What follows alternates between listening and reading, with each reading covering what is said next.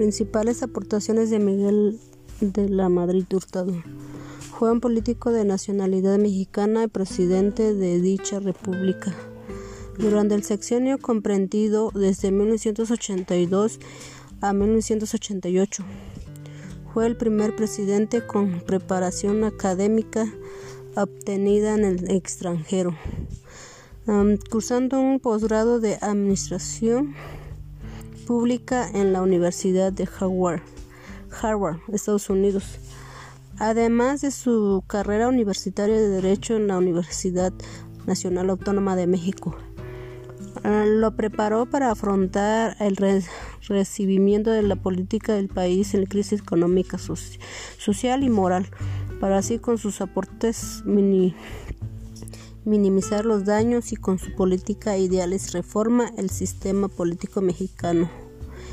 Bueno, inició en cambios de rumbo a catastróficos del país, medidas en contra de la corrupción, nuevo ideal de pago para deudas externas. 4. Mm, la resolución de problemáticas internacionales, política y relaciones externas. Ámbito educativo. Logros financieros, crecimiento y expansión del Fondo de Cultura Económica. El lanzamiento de una obra explícita, referencia bibliográfica. Em, los principales aportes de José López Portillo.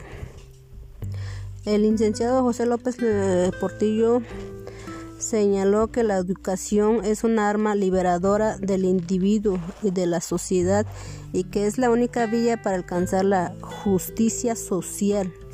El LID Porfirio Muñoz Ledo se desempeñó como secretario de Educación Pública el 1 de diciembre de 1976, 9 de diciembre de 1977, quien elaboró el Plan Nacional de Educación de 1977. En la educación, las necesidades del desarrollo económico, la universalización de la educación primaria, la definición del carácter obligatorio de la educación secundaria y la ampliación de los servicios orientados a la formación para la vida para y para el trabajo. Desarrollar la capacidad del sistema para educar. Elid Fernando Solana Morales ocupó la Secretaría de la Educación Pública en 1977 quien organizó sus acciones, los cinco objetivos fueron elevar la calidad de educación, asegurar la educación básica a todos niños y jóvenes, relacionar la educación terminal de manera realista y práctica con el sistema de producción de bienes y servicios. Mejorar la atmósfera cultural general del pueblo.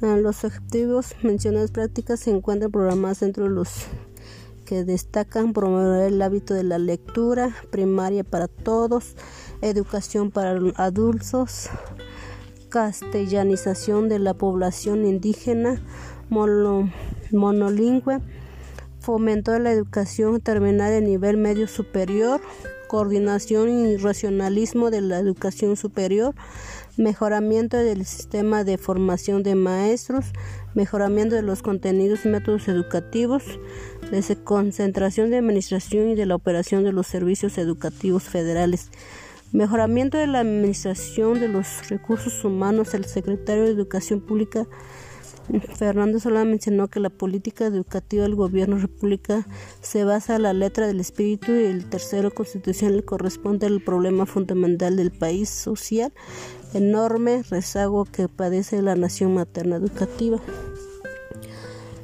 En el 29 de agosto de 1978 se crea por decreto la Universidad Pedagógica Nacional se estableció el Programa Nacional de Educación Grupos Marginados, Educación para Todos, cuyos objetivos fueron asegurar la educación primaria a todos los niños del país, impulsar la enseñanza del castellano a quienes no lo, hablaran, ampliar la educación para adultos. En 1981 se modificó el reglamento interior de la SEP, creando las siguientes subsecretarias subsecretaria del Deporte, de Cultura, Planeación Educativa, educación elemental, educación media, educación investigación tecnológica, educación superior investigación científica. En junio de 1980 se reforma el artículo tercero constitucional en donde se concedía la autonomía a las universidades y la libertad de cátedra. Sería todo lo de mi tema.